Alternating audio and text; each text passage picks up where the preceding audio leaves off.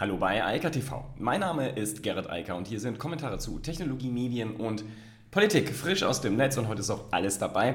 Starten wir mit dem Homeoffice. Da hat sich Facebook jetzt einmal mehr festgelegt oder mal wieder, weiß nicht genau, aber auf jeden Fall wollen sie Homeoffice weiterhin zulassen. Dann geht es um Mastercard und allerlei Fintech-Themen auch in Großbritannien, denn die wollen jetzt gerne eine Kryptowährung auflegen. Und dann haben wir noch Reddit und Clubhouse ähm, als ja, Dauerthema, könnte man auch sagen. Social Audio ist halt gerade mega hip. Facebook hat jetzt einmal mehr gesagt, dass die eigene Staff, also die MitarbeiterInnen, auch nach der Pandemie im Homeoffice bleiben können. Und zwar auch auf allen Ebenen. Das war immer so ein bisschen unklar. Und vor allem sind ja in letzter Zeit auch allerlei Unklarheiten bei einigen Unternehmen aufgetaucht. Die deutlichste Position hat von Anfang an Jack Dorsey von Twitter und Square eingenommen, hat gesagt, okay, ihr könnt ab jetzt alle im Homeoffice bleiben, für immer, wir werden das nicht wieder aufheben. Äh, das ist deutlich und da hat er bisher auch dran festgehalten. Insofern gehe ich mal davon aus, dass es so bleibt. Bei einigen anderen Tech-Unternehmen ist es eben nicht so klar. Microsoft zum Beispiel hat erst gesagt ja, dann nein. Apple hat gesagt nein, jetzt aber ja, aber nur teilweise. Und Facebook hatte eigentlich auch so gesagt, ja, wahrscheinlich irgendwann in Zukunft, aber ist auch noch nicht so ganz klar. Und jetzt nochmal die finale Bestätigung, auch nach Covid-19 sollen die MitarbeiterInnen im Homeoffice bleiben dürfen. Das ist natürlich eine klare, jetzt zumindest klare Statement nochmal, ähm, das auch zu untermauern, damit natürlich auch die MitarbeiterInnen planen können. Also ich meine, das ist natürlich auch schwierig, wenn man sagt, okay, bleibe ich jetzt am Headquarter-Sitz äh, wohnen oder ziehe ich vielleicht weg. Ähm, das muss man natürlich schon planen können. Da muss man wissen, ob man zukünftig auch noch im Homeoffice arbeiten darf oder ob man wieder zurück muss. Und das sind auch Sachen, äh, das müssen auch andere Unternehmen äh, für ihre Mitarbeiterinnen halt auch mal klarstellen, wie das in Zukunft laufen soll. Denn wenn da keine Sicherheit besteht, dann ist es schwierig und äh, dann ist die Planung nicht möglich. Und insofern ist es äh, meines Erachtens absolut essentiell, dass sich Unternehmen da committen und auch eine Perspektive geben, die halt nicht nur bis zum Ende von Covid heißt. Weil was bedeutet das? Wann ist Covid eigentlich zu Ende? Weiß ja heutzutage auch niemand. Ähm, wenn man so das Thema Long-Covid sich anschaut, dann werden wir, glaube ich, da noch sehr viele Jahre uns mit beschäftigen und äh, mit den wirtschaftlichen Auswirkungen so oder so. Nichtsdestotrotz, die Pandemie wird hoffentlich irgendwann bald vorbei sein und ähm, zumindest so im nächsten Jahr sollten sich viele Dinge noch normalisieren und deshalb müssen natürlich Mitarbeiterinnen planen können, wie das dann in Zukunft aussieht. Ganz interessanter Zukauf bei Mastercard. Alle großen klassischen Finanzunternehmen, nein, nicht alle, aber zumindest viele, haben verstanden, dass sie sich im digitalen Bereich nicht wirklich gut positioniert haben in den letzten Jahrzehnten und dass sie da Nachholbedarf haben. Und Mastercard hat jetzt Ekata gekauft das ist ein Identitätsservice. Also da geht es letztlich darum, so ein bisschen Schufa-artig, allerdings auf Fintech-Ebene. Also es geht um die, das Scoring von ähm, potenziellen Schuldnern und halt auch ähm, die Zusammenarbeit mit E-Commerce-Händlern und normalen lokalen Händlern, Marktplätzen etc., um Risikobewertungen, die dort vorgenommen werden sollen. Ähm, Ekata bietet eine ganze Menge APIs, worüber dann halt entsprechende Daten abgerufen werden können, verarbeitet werden können und da hat Mastercard gerade 850 Millionen Dollar für auf den Tisch gelegt macht absolut Sinn. Mastercard ist ein Kreditkartenunternehmen und insofern natürlich besonders an Scorings interessiert und natürlich auch besonders daran interessiert, wie sich zukünftig Gelder bewegen im digitalen Raum und deshalb musste man da halt jetzt handeln. Das sieht man ja bei vielen. Visa hat sich jetzt gerade Richtung Kryptowährung geöffnet. Ich denke, dass da irgendwann auch der Schritt von Mastercard kommen muss.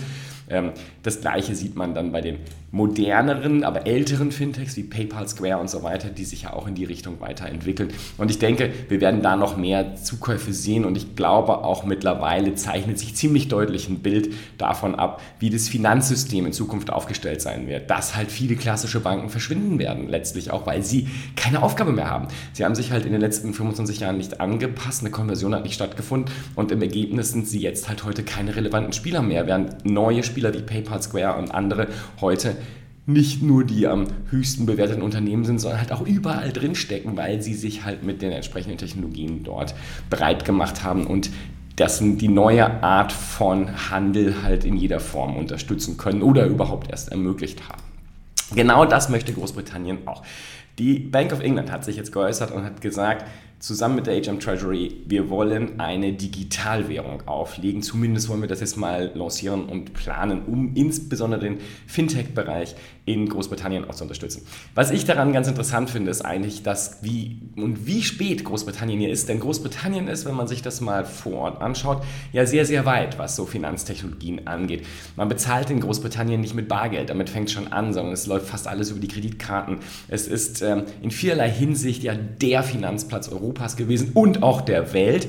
Aber mit dem Brexit ist man da natürlich massiv nach hinten gefallen. Das sieht man auch. Alle Meldungen zu dem Thema sind katastrophal. Die größte Wirtschafts-, also der größte Block des Wirtschaftens in Großbritannien ist mehr oder weniger weggebrochen, verteilt sich jetzt auf europäische Länder oder auch auf sogar außereuropäische Länder. Und Großbritannien will offensichtlich wieder Fuß fassen und will halt jetzt mit neuen Technologien da etwas starten. Und sie sind aber spät, sie sind sogar später als die EU, das muss man sich überlegen. Selbst die EU mit dem digitalen Euro ist da jetzt schon seit letztem Jahr unterwegs, dass man zumindest mal anfängt zu testen. Bei anderen Ländern ist es natürlich noch nicht anders. Ähm, wenn man sich das anschaut bei China und Co., die sind noch mindestens zehn Schritte vorweg und äh, sind kurz davor, ihre länderspezifischen Digitalwährungen wirklich zu lancieren. Hier ist gerade übrigens mein Büro zusammengefallen, wenn das wundert, was da so im Hintergrund passiert ist. Ist ein bisschen sonnig gerade. So, das wäre das. Also Kryptowährungen auch jetzt in Großbritannien, aber ich weiß nicht, ob das sozusagen noch die Probleme, die Großbritannien im Finanztech-Bereich hat, da aufholen und lösen kann. Reddit. Das Thema hatten wir schon und jetzt auch immer wieder. Alle wollen gerne Clubhouse sein und ähm, deshalb bieten jetzt alle halt auch Clubhouse-Optionen äh, an. Reddit hatte auch früh gesagt, sie wollen auf Social Audio setzen und bieten jetzt zumindest den ersten Moderatoren von Subreddits entsprechende Funktionalitäten an. Man kann sich als Moderator auf eine Waitinglist setzen und kann dann irgendwann auch Zugriff bekommen und dann halt entsprechend innerhalb der Reddit-App Audio-Sessions anbieten. Ähm, das ist sozusagen, sind jetzt sozusagen auf dem Niveau, wo auch Twitter schon ist mit Spaces, also vielleicht noch einen Schritt dahinter, aber es ging ziemlich schnell, äh, beeindruckend schnell sogar. Das Thema Audio ist halt für viele wichtig. Gestern hatten wir Facebook, die ja jetzt massiv angekündigt haben, überall in den Bereich Podcasting, Social Audio und so weiter reinzugehen, einfach weil das Thema viel zu wichtig ist und sie da Fuß fassen müssen. Denn Podcasting hat sich in den letzten Jahren zu einem der wichtigsten Themen entwickelt und da werden wir, denke ich, noch viel mehr sehen und durch diese Sozialkomponente, die das jetzt über Clubhouse bekommen hat, ist es halt einfach wichtig. Aber gestern kamen auch interessante Daten von Sensor Tower und die sagen, dass die Downloads von Clubhouse jetzt um 72% zurückgegangen sind. Das ist natürlich ziemlich bitter. Im Februar hatte man noch fast 10 Millionen Downloads der App und jetzt ist man bei 2 Millionen. Ähm, das sieht nicht gut aus. Also äh, Clubhouse, wie gesagt, ich bin ein großer Fan. Ich glaube auch, dass das Format sich durchsetzen wird.